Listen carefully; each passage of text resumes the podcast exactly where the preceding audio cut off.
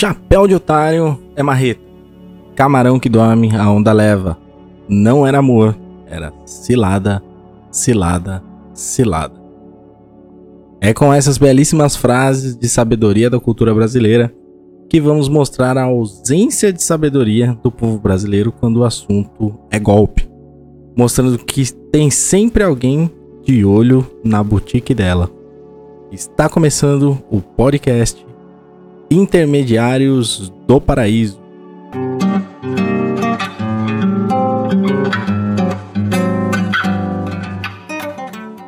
Desde pequeno, o brasileiro já sabe o que é ser ludibriado, enganado e tapeado no momento em que sua mãe lhe diz: Na volta a gente compra. Nesse momento, o pequeno brasileirinho adentra no mundo da decepção, descobrindo o amor é uma flor roxa que nasce no coração dos trouxas. Então, pegue seu livro de autoajuda e seus cristais energéticos. E se quiser, pegue também o CD de algum famoso com história de superação e venha nessa jornada para descobrir por que tem sempre alguém querendo te vender algum paraíso, transformando a sua vida, obviamente, no inferno.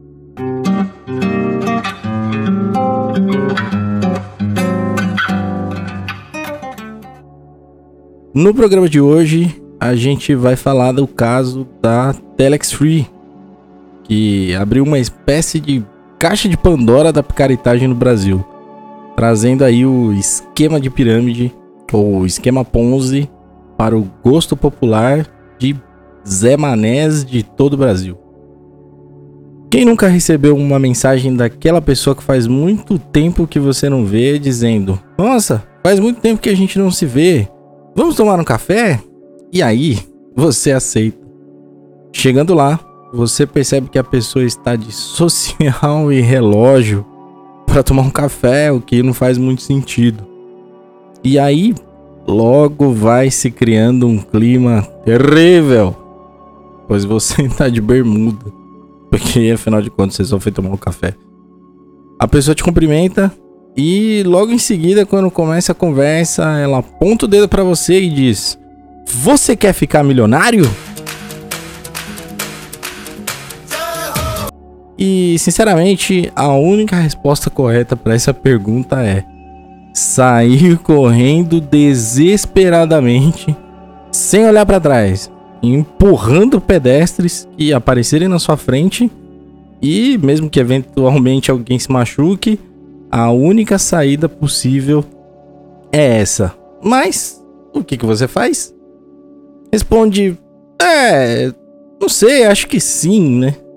E esse sim, ele vai te custar muito caro.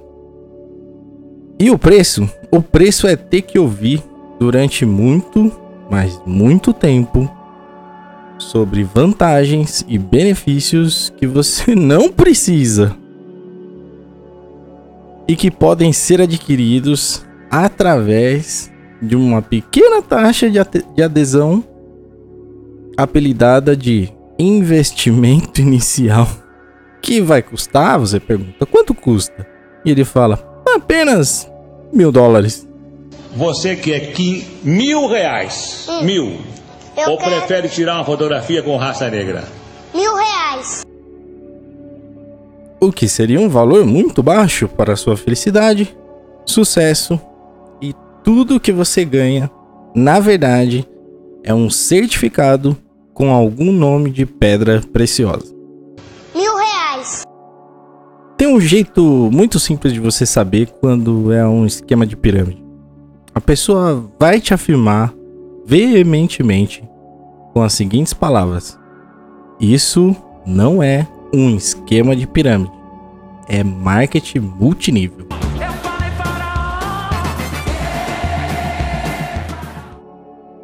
Apesar de parecer uma pirâmide, ter estrutura de pirâmide, a pessoa repetirá insistentemente que não se trata de um esquema de pirâmide.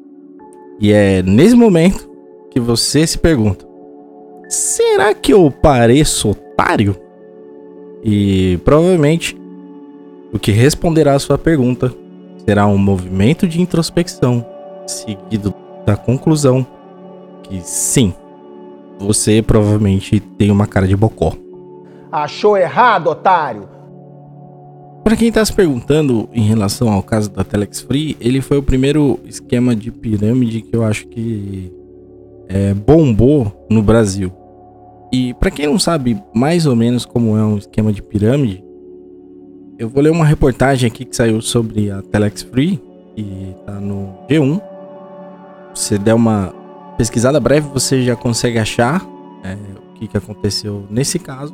Mas basicamente o esquema de pirâmide é um, uma pessoa que participa, ela vai recrutando pessoas e conforme ela vai recrutando essas pessoas, ela vai é, remunerando quem está acima na pirâmide.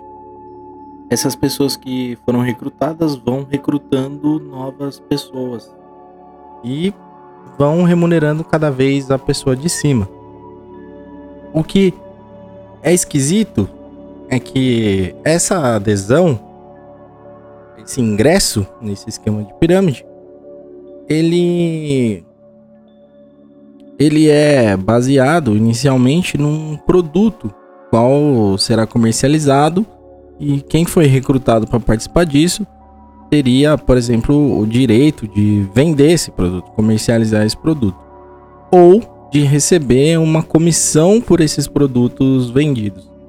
O grande problema da Telex Free é que esse produto nunca apareceu. E aí as pessoas ficaram é, se perguntando por que, que elas não estavam recebendo as comissões. E aí foi aí que o esquema, que era pirâmide, se transformou num belíssimo castelo de cartas. Esse esquema de pirâmide ou outras maneiras de se vender uma promessa de enriquecimento trabalham sempre com uma ideia bem comum, que é tentar te fazer é, ficar encantado com o que está sendo vendido e tentar fazer você achar que vai ficar muito rico em pouco tempo, o que é relativamente difícil.